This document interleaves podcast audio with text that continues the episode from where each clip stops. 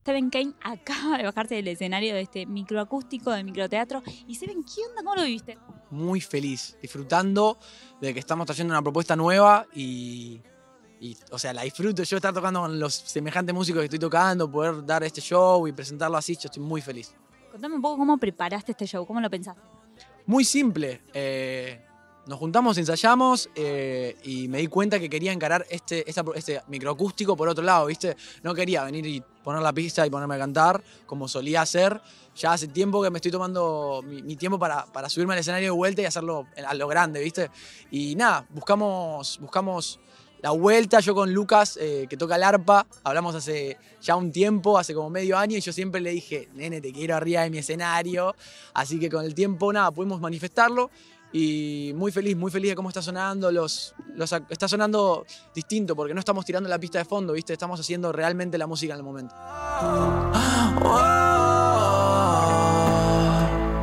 ¿Se extrañan los shows presenciales así? Bueno, ahora los estamos retomando a poco, pero ¿se extrañaron? Sí, sí, se re extrañó subirse al escenario, la verdad. Ya tengo 10 temas en los que estoy contando lo triste que estoy por no estar en el escenario.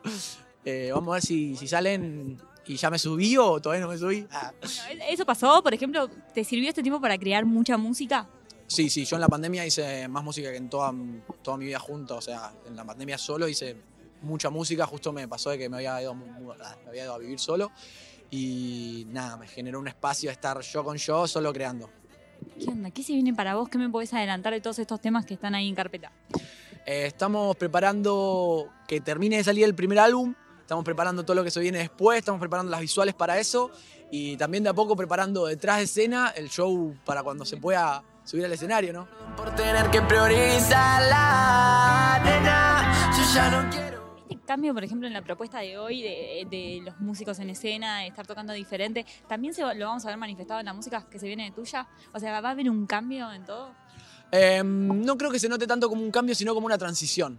Porque ya hace un tiempo que, desde que aprendí a producir, que estoy incluyendo mi guitarra. Esto fue en el 2019. Y ahí hay un par de temas que ya tienen mi guitarra. Ahora este álbum, eh, sí, ha trabajado con, con loops de guitarra míos, tienen ciertas producciones en las cuales está incluido mi instrumento. Y lo que se viene más adelante es, lo conté ya, es yo y mi guitarra versus el mundo. ¿Qué es lo más disfrutás hoy de, toda, de todo este proceso que estás viviendo musical?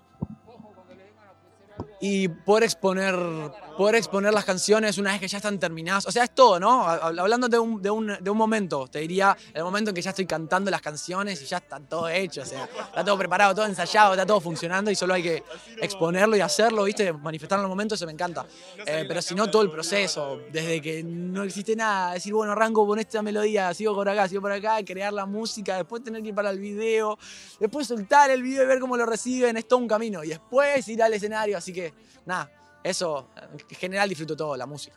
Bueno, se ven, a disfrutar ese camino. Gracias por la nota y éxitos en todo lo que se venga. Gracias.